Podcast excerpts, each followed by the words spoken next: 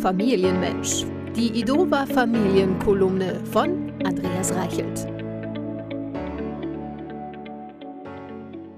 Spätestens wenn der Nachwuchs in den Kindergarten kommt, stehen die Eltern vor der Frage, ob der neue Spielgefährte zur Übernachtung kommen könne. Spontane Zustimmung ist ja in vielen Fällen mit nachhaltiger Reue verknüpft.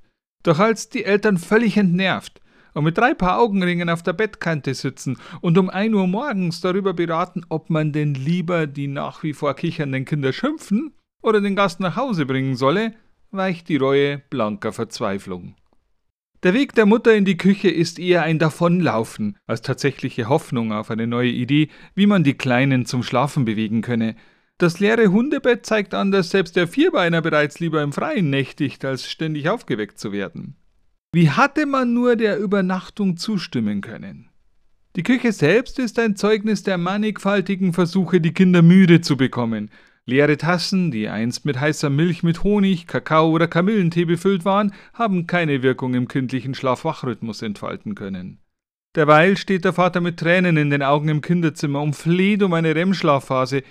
Jetzt schlaft's halt endlich! Die Befehlsform verkümmert zu einem Wimmern.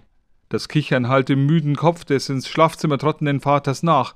Doch siehe da, völlig unverhofft ist kein Laut mehr zu vernehmen. Die Kinder sind endlich eingeschlafen. Was für eine Wohltat.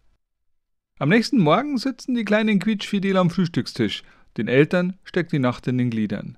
Sich die Hände reiben, wird die Frage der Kinder, wann man denn wieder gemeinsam nächtigen könne, mit einem hinterhältigen Vorschlag beantwortet. Wollt's dann vielleicht mal bei euch daheim schlafen? Deine Eltern freuen sich bestimmt.